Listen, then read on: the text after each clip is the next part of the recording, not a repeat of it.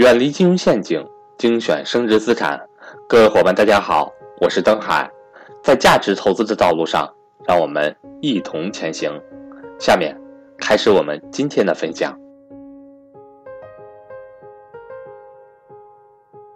那成长股呢，有些特别重要的特征，我觉得大家应该知道啊。这些特征以有利于大家选择股票的时候、选择投资的时候非常重要的判断。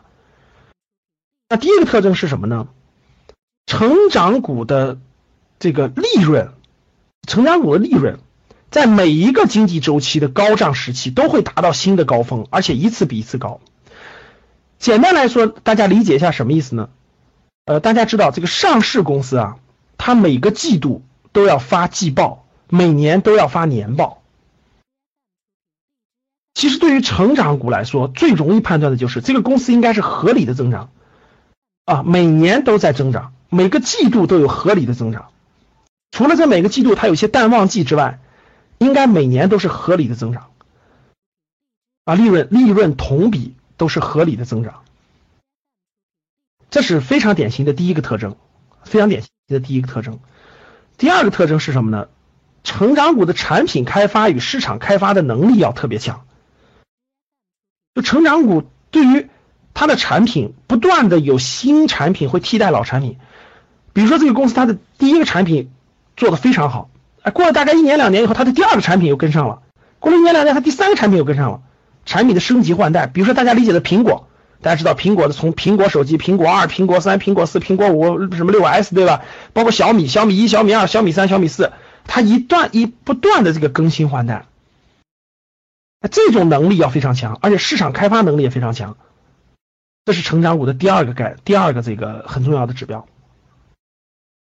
第三个特征就是在这个细分行业内，在细分行业内始终处于领先的地位。就这种成长股，它在这个细分行业内呢，它始终处于领先的地位，具有很强的综合核心竞争力。啊，举个例子，比如说晨晨光文具，啊，待会儿呢，我让大家看看，我们从通过中小板和创业板里找一些。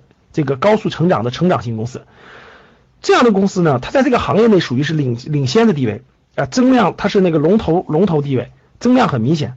它的不论是它的品牌价值，还是它的产品研发能力，还是它的这个这个这个不断的这个市场开拓能力，都有着非常强的竞争力啊，这样的公司。第四个呢，就是拥有非常优秀的管理班子。成长公型公司一般来说，它的管理团队都非常的优秀。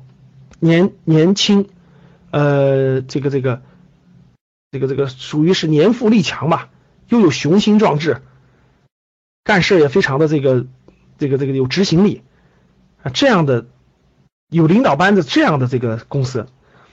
第五个呢，就是成长型公司呢，资金啊，它的资金呃获得利润的这个资金呢，一方面是更多的应用于增加了雇员，就增加雇员，扩大规模嘛，各地的分公司啊，增加雇员。加强科研，将经营的利润呢投资于公司的未来发展，投资于公司的未来发展，这样的公司其实非常非常典型，这就属于是典型的成长股啊，这就属于非常典型的成长股。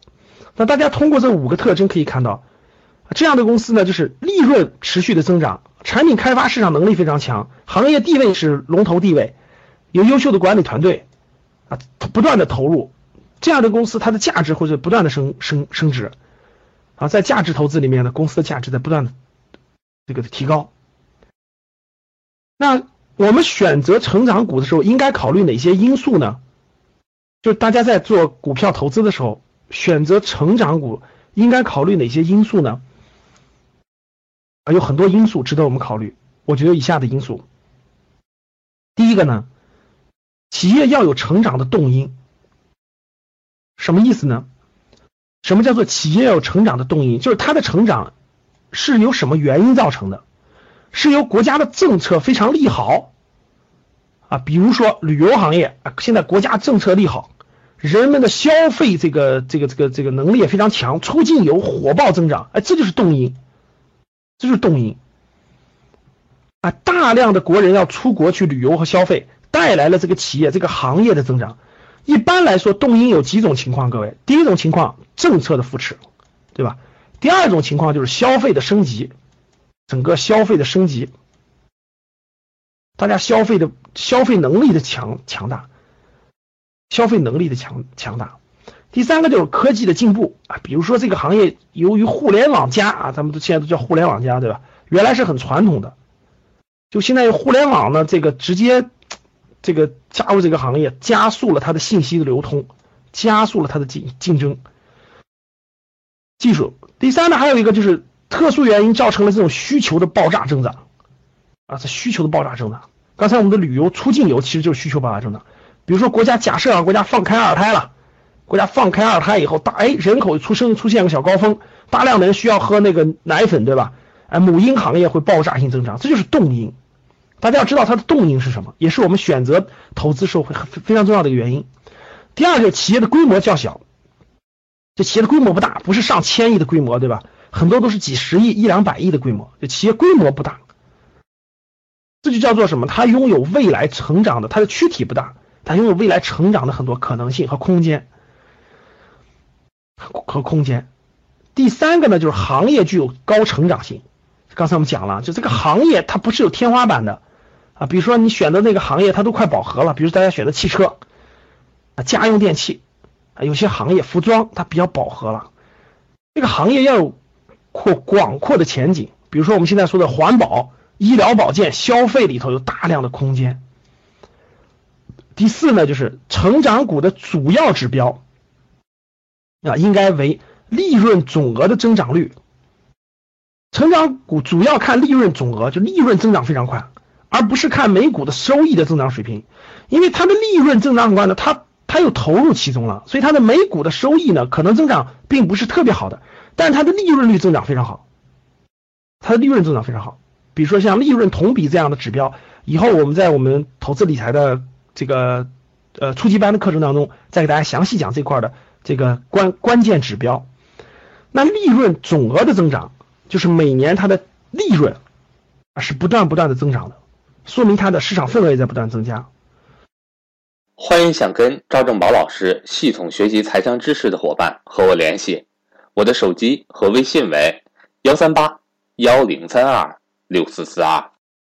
第五个就是成长股的市盈率有可能较高，有可能较高。昨天我们讲那那次上次课我们讲过，蓝筹股一般来他说它的市盈率并不是特别高啊，平均来看十几倍、二十几倍都是正常。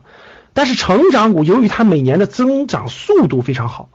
所以成长股的市盈率一般来说是比较高的，比较高。比如说我们前一阵儿我们给大家推荐晨光文具的时候，我们买进的时候它的市盈率是三十多倍，后来到四十多倍的时候，将近四十五倍的我们就卖出了，获利百分之三十，那这时候就比较高了啊。一般来说五十倍以上的市盈率确实就比较高了。